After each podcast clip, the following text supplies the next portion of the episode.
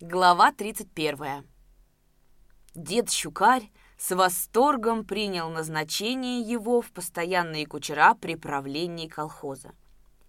Поручая ему двух бывших кулацких жеребцов, оставленных при правлении для служебных разъездов, Яков Лукич говорил, «Блюди их, как порох в глазу, чтобы они у тебя были в теле, гляди, шибко не езди, не перегони. Вот этот серый, Титков жеребец, племенной, да и рыжий хороший донских кровей. Езда у нас не дюжа большая, скоро будем их к маткам припущать. Ты за них ответчик». «Скажи на милость», — отвечал дед Щукарь. «Да разве ж я с коньками не знаю, как обойтись? Уж я-то их перевидал на своем веку. Волос на иной голове столько нету, сколько их через мои руки перешло». А на самом деле за всю Щукареву жизнь перешло через его руки всего-навсего две лошаденки. Причем одну из них он променял на корову, а со второй произошла следующая история. Лет двадцать назад Щукарь, будучи сильно на веселе и возвращаясь из хутора войскового, купил ее у проезжих цыган за тридцать целковых. Кобылка, когда при покупке он осматривал ее, на вид была кругла, масти мышастой, веслоуха, с бельмом на глазу, но очень расторопна.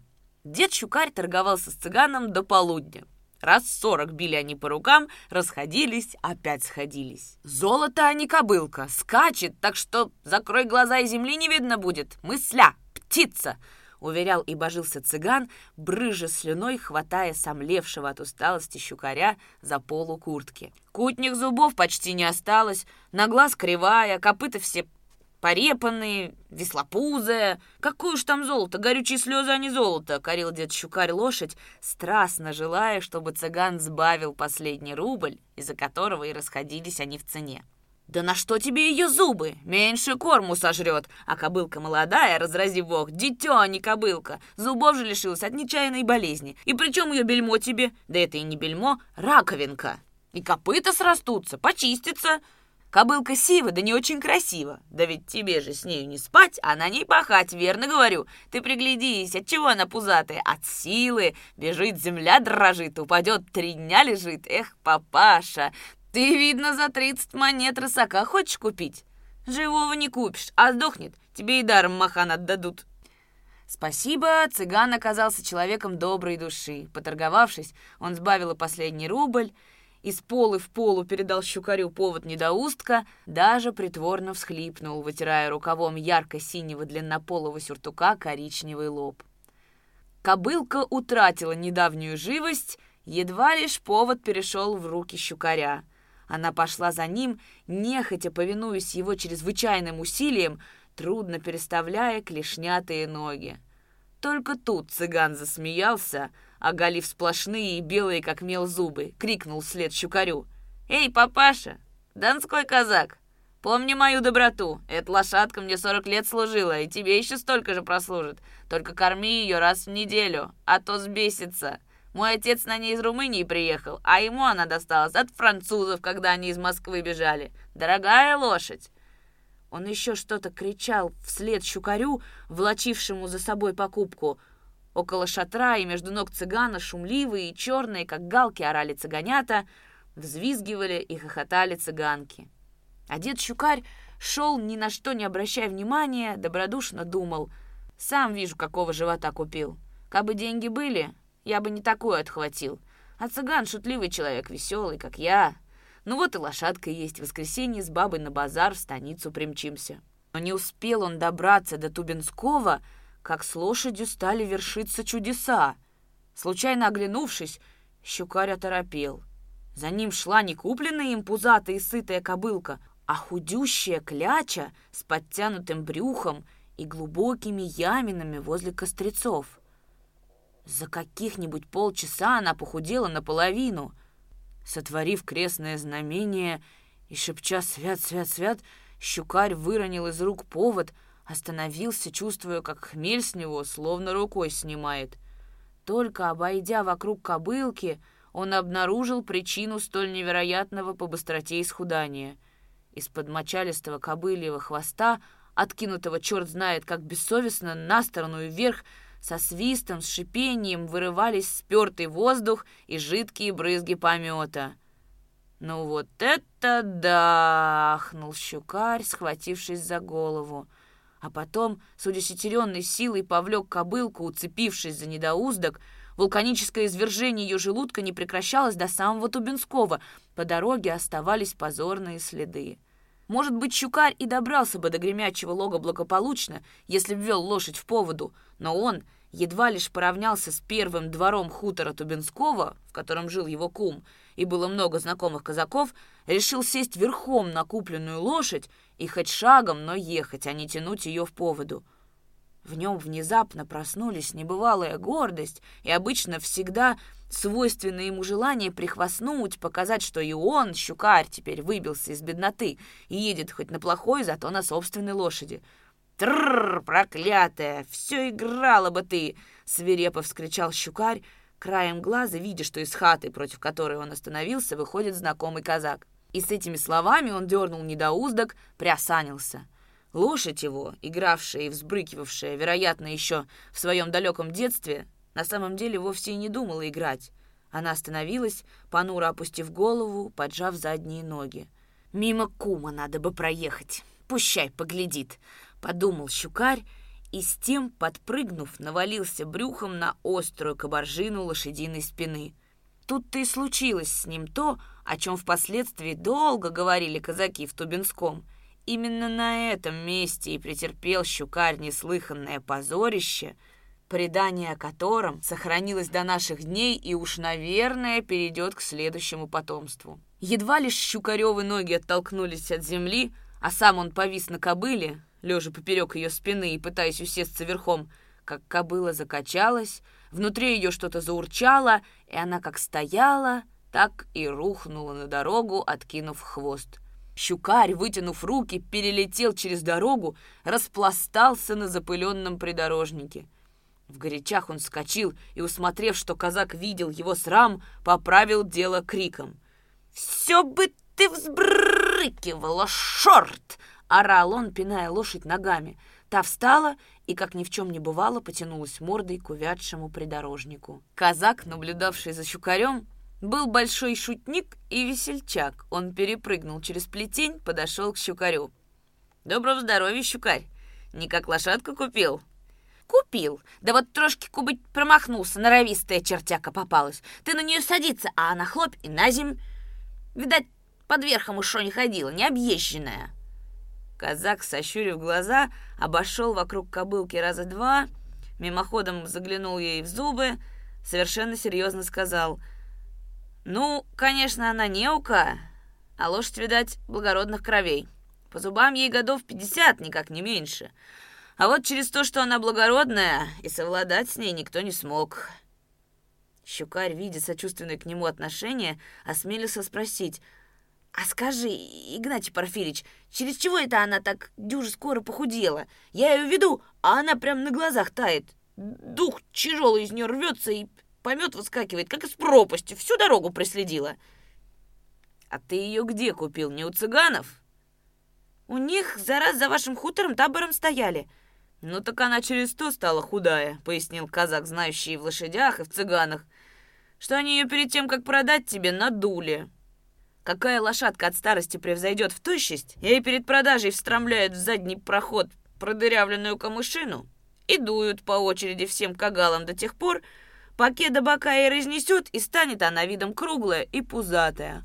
А потом, как надуют ее наподобие бычиного пузыря, зараз же камышину выдернут и на ее местечко стромляют обмазанную смолой тряпку, либо кусок початки, чтоб дух не выходил. Вот и ты такую надутую купил. Затычка-то должна, дорогой выпала. Начала кобылка твоя худеть. Ты вернись, поищи затычку-то. Мы заново в момент надуем. «Черти бы их дули!» — в отчаянии вскричал щукарь и кинулся к цыганскому табору, но, выскочив на пригорок, обнаружил, что ни шатров, ни кибиток возле речки уже нет. Там, где был стан, полз синий дымок непотухшего костра, а вдали по летнему шляху велась и таяла на ветру седая пыль. Цыгане исчезли, как в сказке. Заплакал щукарь, вернулся. Любезный Игнат Порфирич опять вышел из хаты. «Я под нее подляжу, чтобы она сызнова не упала. От лихости!» «А ты садись», — предложил он. Мокрый от стыда, горя и пота, щукарь принял его услугу, кое-как сел. Но его бедствием еще не суждено было кончиться. Кобыла на этот раз не упала, зато у нее оказался совершенно невероятный скок. Она как в галопе выбрасывала вперед передние ноги, а задними взбрыкивала, поднимая их выше спины. Таким манером пронесла она щукаря до первого проулка. За время этого бешеного скока у него свалилась с головы шапка, и раза четыре от страшных сотрясений внутри что-то ёкало и словно обрывалось. «Боже мой, немысленно так ехать!» — решил щукарь, спешиваясь на скаку. Он вернулся за шапкой, но, видя, что по проулку спешит к нему народ, сам поспешил назад, вывел злосчастную, проявившую столь неожиданную прыть кобылу за хутор. До ветряка ему сопутствовали ребятишки, потом отстали. А щукарь уже не осмелился снова сесть на цыганскую мыслю, он далеко околесил хутор по бугру, но на бугре уморился тянуть за недоуздок и решил гнать кобылу впереди себя. И тут оказалось, что с таким трудом купленная им лошадь слепа на оба глаза. Она шла, направляясь прямо на яркие канавки, и не перепрыгивала их, а падала, потом, опираясь на дрожащие передние ноги, вставала, трудно вздыхая, снова шла, причем и шла-то необычно, а все время описывая круги. Щукарь, потрясенный новым открытием, предоставил ей полную свободу и увидел. Кобылка его, завершив круг, начинала новый и так безостановочно по невидимой спирали. Тут уж щукарь без посторонней помощи догадался, что купленная им лошадь всю свою долгую и трудную жизнь проходила в Чигире, ослепнув там и состарившись. До сумерек он пас кобыла на бугре, стыдясь днем являться в хутор, и только ночью пригнал он ее домой. Как его встретила жена, баба дородная и лютая на расправу, что претерпел щупленький щукарь за свою неудачную покупку, покрыто неизвестным мраком, как говорил друживший в ту пору с щукарем сапожник Локотеев. Известно лишь, что кобыла вскоре заболела чесоткой, облезла и в таком неприглядном виде тихо почила на базу однажды в полночь. А кожу щукарь с дружком Локотеевым пропили, уверяя Якова Лукича, что он, дед Щукарь, немало перевидал на своем веку лошадей, заведомо знал дед Щукарь, что Яков Лукич ему не может поверить, так как вся щукарева жизнь прошла на глазах Якова Лукича — но уж такой был дед Щукарь от природы. Не мог ни прихвастнуть и не соврать. Неподвластная сила заставляла его говорить такое, от чего он через несколько минут с удовольствием бы отрекся. Словом, стал дед Щукарь кучером и конюхом одновременно. И надо сказать, что несложные обязанности свои выполнял он неплохо. Единственное, чем не нравился он Нагульнову, любившему быструю езду, это частыми остановками. Не успеет выехать из двора и уже натягивает вожжи. «Пру, милые!» «Чего стал?» — спросит Нагульнов. «По лошадиной надобности!» — ответит дед Щукарь и до тех пор позывно посвистывает, пока Нагульнов не выдернет у него из-под сиденья кнут и не потянет жеребца по спине. Но они не царские времена, чтобы кучер на облучке, а седок сзади на мягкой подушке выкачивался — но не я вот кучер, а с товарищем Давыдовым рядом сижу на дрожках. Иной раз захочу покурить и спрошу его, «А ну, подержи вожжи, я цигарку заделаю». «С нашим удовольствием», — говорит. Берет вожжи и иной раз час правит, а я сижу важно и природу интересуюсь, хвалился дед Щукарь казакам. Он стал важен с виду и даже менее разговорчив. Спать, несмотря на весенние заморозки, перешел было в конюшню поближе к жеребцам, но старуха через неделю выдворила его домой, жестоко избив и изругав всенародно за то, что будто бы ходили к деду Щукарю по ночам молодые бабы. Над старухой подшутили парни, возведя на деда этот гнусный поклеп, но перечить он ей не стал. Перешел домой и раза два за ночь ходил проведывать жеребцов, конвоируемый своей ревнивой супругой. Запрягать он научился столь быстро, что соперничал в быстроте с гремячинской пожарной командой и, выводя запрягать, усмиряя застоявшихся и гугоковших жеребцов, неизменно зычно покрикивал «Но-но! Заржал, шорт! Он и этот не ковыла, а такой же цветок, как ты!» И, кончая запряжку и садясь на дроги, самодовольно говорил – ну вот съездим и палочку заработаю. Жизня эта мне, братцы, стала дюже нравится. 27-го Давыдов решил съездить на поле первой бригады, чтобы проверить, действительно ли бригада, вопреки его указаниям, баранует вдоль борозды. Об этом сообщил ему кузнец Ипполит Шалый, который ездил в поле чинить садилку и видел, как бороны шли не поперек борозды, а вдоль.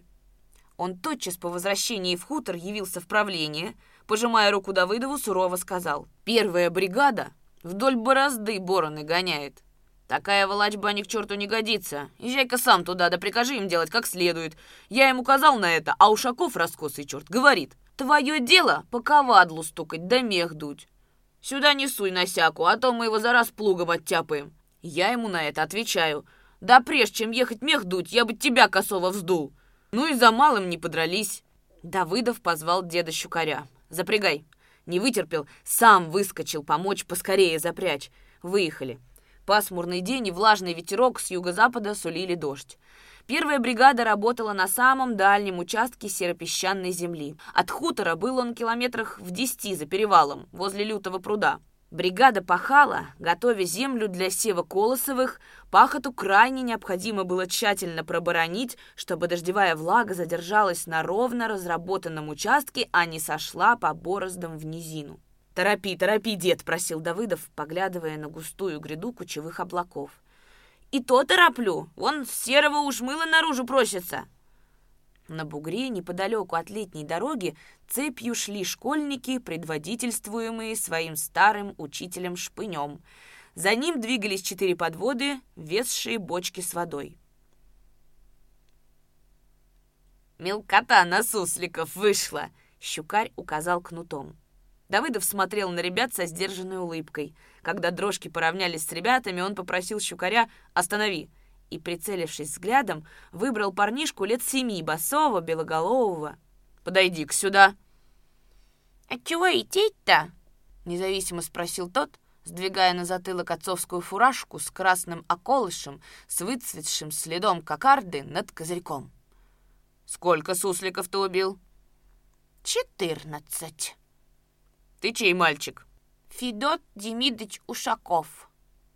Ну, садись со мной, Федот Демидович, прокачу. И ты садись. Давыдов указал пальцем на покрытую платком девочку, усадив малышей, приказал. Трогай. И к мальчику. Ты в какой группе? В первой. В первой? Так надо сопли выбивать, факт. Их не выбьешь. Я простуженный. Ну как ты не выбьешь? Давай сюда нос. Давыдов тщательно вытер пальцы о штаны, вздохнул. «Как-нибудь зайди в правление колхоза, я тебе конфету дам. Шоколадную. Едал ты когда-нибудь шоколад?» «Нет». «Вот приходи в правление, в гости ко мне, угощу». «А я в ней, в конфетке-то, и не нуждаюсь». «Вот как? Это почему же, Федот Демидович?» «Зубы у меня крошатся», а нижние выпали. Вот, погляди-ка». Парнишка открыл румяный рот, двух нижних зубов действительно не было. «Так ты, Федотка Демидыч, выходит, дело щербатый?» «Ты сам щербатый!» «Хм, ишь ты, доглядел!» «У меня-то вырастут, а у тебя, небось, нет? Ага!» «Ну это шалишь, брат, и у меня вырастут, факт!» Ловко брешешь, у больших они не вырастают, а я и верхними могу укусить, ей-богу. Куда уж тебе там? Дай-ка себе палец, не веришь? Давыдов, улыбаясь, протянул указательный палец и, охнув, отдернул его. На верхнем суставе вылегли синие пятнышки укуса. «Ну теперь, Федотка, давай я твой палец укушу», — предложил он, но Федотка, помедлив, вдруг прыгнул на ходу с дрожек, как большой серый кузнечик, чекеляя на одной ноге, прокричал. «Любил бы ты кусаться! Нет, за раз не укусишь!» Давыдов захохотал, ссадил девочку с дрожек и еще долго оглядывался на красневший над дорогой околыш Федоткиной фуражки, улыбался, ощущая редкостную теплоту на сердце и влагу на глазах. Хорошую жизнь им построим, факт. Бегает сейчас Федотка в отцовском картузе казачьего фасона, а лет через двадцать будет электроплугом наворачивать вот эту землю. Ему-то уж, наверное, не придется так, как мне пришлось после смерти матери. И белье сестренкам стирать, и штопать, и обед готовить, и на завод бегать. Счастливые будут Федотки, факт думал Давыдов, обводя глазами бескрайнюю, нежно зазеленевшую степь. На минуту он прислушался к певучим высвистам жаворонков, посмотрел, как вдали, согбенный над плугом, ходит плугатарь, а рядом с быками, спотыкаясь, идет по борозде погоныч и вздохнул полной грудью. Машина будет все тяжелое работать за человека. Тогдашние люди позабудут, наверное, запах пота, да жить бы, черт его подери. Хочу посмотреть бы. А то и сдохнешь, и никакой Федотка о тебе не вспомнит. А и сдохнешь ты, братишечка Давыдов, как пить дать? И вместо потомства от тебя останется Гремячинский колхоз. Из колхоза станет коммуна, и смотри еще, назовут ее впоследствии имени Путиловского слесарька Семки Давыдова. Давыдов улыбнулся шутливому обороту своих мыслей, спросил у щукаря. «Скоро доедем?» Через два гляда на третий. Сколько папаша у вас тут земли без пользы гибнет. Один фактический ужас. Через две пятилетки мы уж тут заводов настроим. Все принадлежащее нам, все в наших руках. Факт. Надуйся, да проживи-ка еще лет десять, и вместо вожжей возьмешь в руки руль машины. Будешь газовать, спасу нет. Дед Щукарь вздохнул. Поздновато трошки. Кабы лет сорок назад меня рабочим и сделать, я бы, может, другим человеком был. Мне в крестьянской бытности не было удачи. С мальства моя жизнь пошла наперекосяк, да и так до последних времен. Меня кубыть ветром несло всю жизнь, и то скособочит, то вдарит об какой предмет, а то и вовсе к ядреной матери ушибет. «Почему же это?» — поинтересовался Давыдов. «За раз расскажу все до нитки. Жеребцы нехай бегут трюбком, а я пожалюсь тебе. Хоть ты пасмурный человек, а должен понять и восчувствие прометь. Со мной до скольких разов серьезные случаи происходили. Перво-наперво.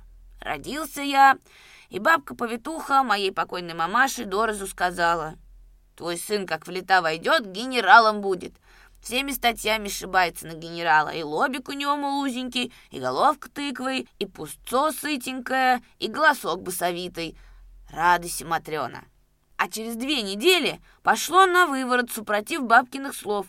Родился я на Евдокию, но в этот день не то что курочки негде было напиться, но даже, говорил мамаша, воробьи на лету замерзали к ядреной матери. Понесли меня крестить в Тубинской. Ну, сам подумай, мысленное дело, дитя в купелю окунать по такому холоду. Зачали воду греть, дьячок с попом были пьяные, как сукины дети. Один налил в купелю вару, а другой не попробовал, и... Господи Иисусе, крещается раб Божий, да как ширнет меня в кипяток, с головой затопил. Так на мне шкурка и полезла. Принесли домой, а я весь в дырях. Ну, Конечно, через это и грызть в пупке нажил. От боли кричал дюже, надувался через силу. С этой поры пошло мне как больному налихо. А все через то, что в хлеборобской бытности произведенный я на свет. До девяти годов меня и собаки рвали, и гусак шипал до невозможности. И же ребенок раз так затком накинул, что я замертво копырнулся. А с девяти годов со мной все серьезнее зачали случаи вершиться. Десятый год мне шел, и тут я был натурально пойматый на крючок. «На какой крючок?» — удивился Давыдов, слушавший Щукарев рассказ не без внимания. «На обыкновенный, каким рыбу ловят. Был у нас гремячим в эту пору глухой и ветхий дед по прозвищу Купырь. Зимой он куропаток ловил вентерками — и крыл шатериком, а летом так и пропадал на речке, удочками рыбалил. У нас речка тогда была глубже, и даже лапшиновская мельничушка об один постав на ней тогда стояла. Под плотиной сазаники водились, и щуки огромадные. Вот дед бывал чей сидит возле талого кустика с удочками.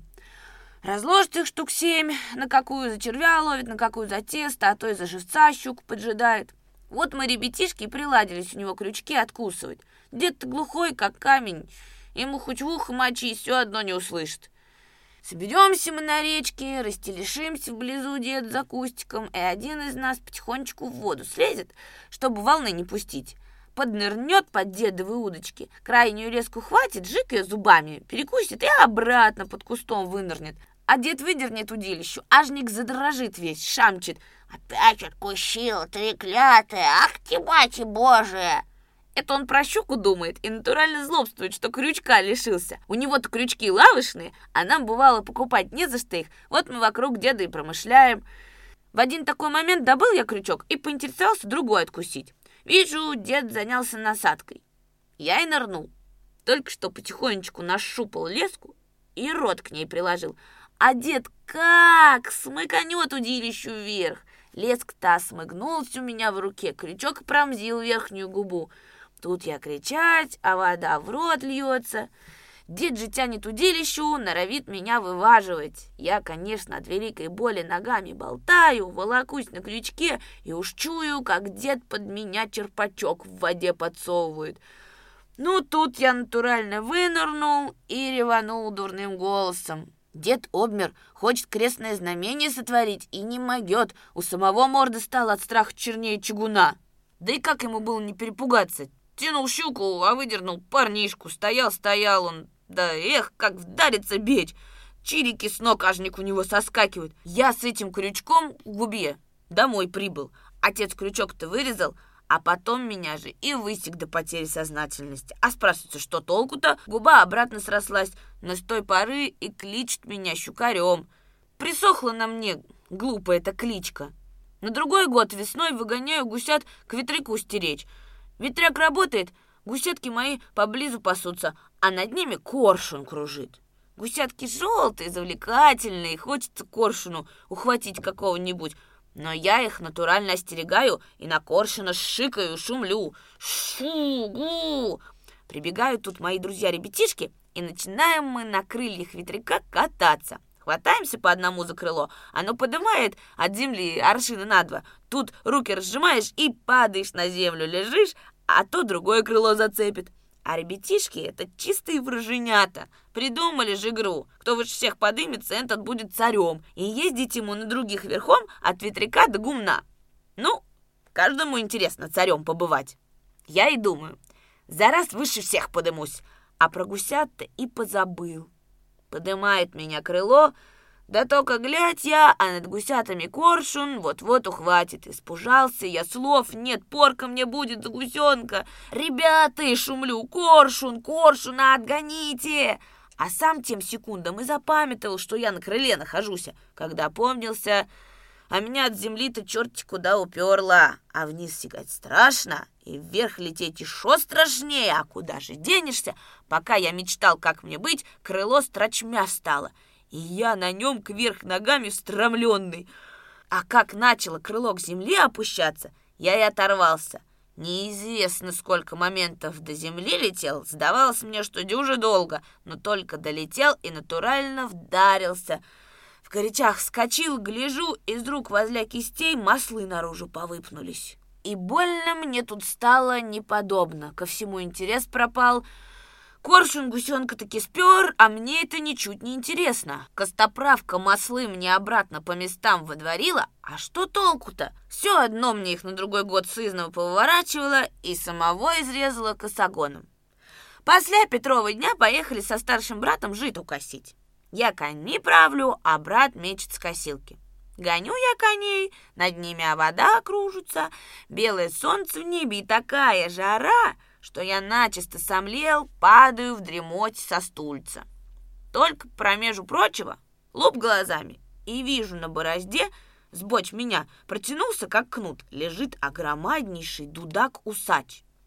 Приостановил я коней, Брат говорит, я его вилами. А я говорю, дай, братушка, я сигну на него и живого его схвачу. Сигай, говорит. Ну, я и сиганул. Ухватил этого дудака поперек, а он как пырхнет бечь. Крылья-то выпростал, бьет меня ими по голове, подсигивает и волокет меня следом за собой. А сам от страху, значит, напужался дюже, жидким пометом меня всего обливает и волокет за собой, как норовистая лошадюка, борону. Неизвестно, с чего вздумалось ему назад повернуть. Как он кинется к коням под ноги, да в сторону, а кони были пужливые. Сигнули через меня, схрапнули и понесли. А я под косогоном очутился. Брат разом рванул спуск, поднял косогон. Меня под полку забило и тянет под косилкой. А она и так, и сяк, одному коню ногу до самого масла отхватила, сухожилки порезала, а меня суродовала и не узнать. Брат кое-как остановил коней, отпрек одного, меня поперек положил и верхи в хутор, а я без памяти, весь дудочинным пометом и землей обмазанный. А дудак под люка натурально улетел. Выхворался я, через полгода иду от соседей, и перерезает мне дорогу хуторский бугай. Я его обходить, а он хвостом, как лютая тигра, крутит и с рогами ко мне приступается. мне ты думаешь, дюже любопытно на рогах у него дух спущать? Кинулся я бечь, а он догнал, да под нижнее ребро рогом подцепил, кинул через плетень. Ребро к ядреной матери так и хрупнуло. Как бы у меня их ребров-то сто было, а то и жалко ни с того ни с сего ребра лишаться.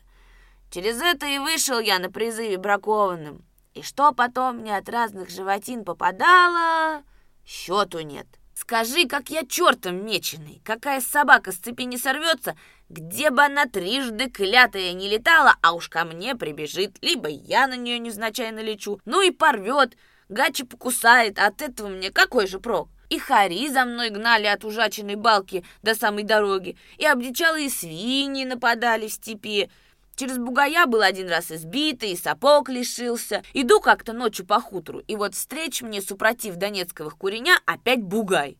бо и хвостом работает. «Нет, думаю, под такую голень. Ученый я с вашим братом связываться. Держусь куреню ближе. Бугай за мной. Я бешка, он вот-вот за спиной сопит. Курине окно на улицу раскрытое. Я в него влетел, чисто летучая мышь. А глядел, никого в комнатушке нету. Думаю, не буду людей булгачить, выйду опять в окно. Бугай побунел чудок, ковырнул за валенку рогом, пошел. Только я собрался из окна сигать на улицу, а меня за руки цоп, да по затылку какой-то твердостью. А это хозяин, дед Донецковых, услышал шум и словил меня. Ты зачем сюда зашел, паренек? От бугая, мол, спасаюсь. Нет, говорит, знаем мы вас, бугаев. Это ты к снохе нашей, калютки залез. Да с тем и начал меня стукать, сначала будто шутейно, а потом все дюжий, да дюжий. Старик он был при силе, к снохе сам прилабунивался. Ну и со зла, значит, выбил мне кутний зуб, а потом и говорит, будешь калютки и шо ходить? «Нет, говорю, не буду в рот тебе клеп. Повесить свою алютку на гайтан за место креста». «Ну, сымай сапоги, — говорит, — а то и шо вложу». Так и снял я сапоги, отдал за здоров живешь. Тоже страх, как интересно, последних сапогов было лишаться. Я на эту алютку годов пять посля злился. Да что толку-то?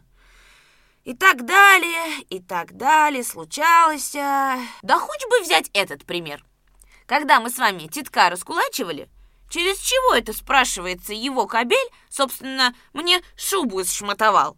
Ему бы вся статья на Макара кинуться, либо на Любишкина, а его черт кругом двора обнес и на меня пихнул. Да ведь хорошо, что он мне до глотки не добрался, а то давнул бы раз-два, да хрип, вот тебе и записывай щукаря в поминание. Нет, знаем мы эти предметы. Оно, конечно, так кончилось через то, что у меня револьвер-то не было. А не дай бог, у меня револьвер, что бы там получилось... Одно смертоубийство. Я отчаянный, когда разгорюсь. В этот момент и кобеля мог жизни решить, и Титкову бабу, да и Титку бы прямо взевала, все пули так и покидал бы. Вот те убийства. И обратно могли бы посадить щукаря в тюрьму. А мне в тюрьме вовсе без надобности, у меня свой интерес есть. Да. Так вот и вышел из меня генерал. Кабы эта повитуха зараз живая была, я бы ее прям сырую съел. Не торочь чего не надо, не смущай младенцев. Ну вот он, бригадный стан, приехали.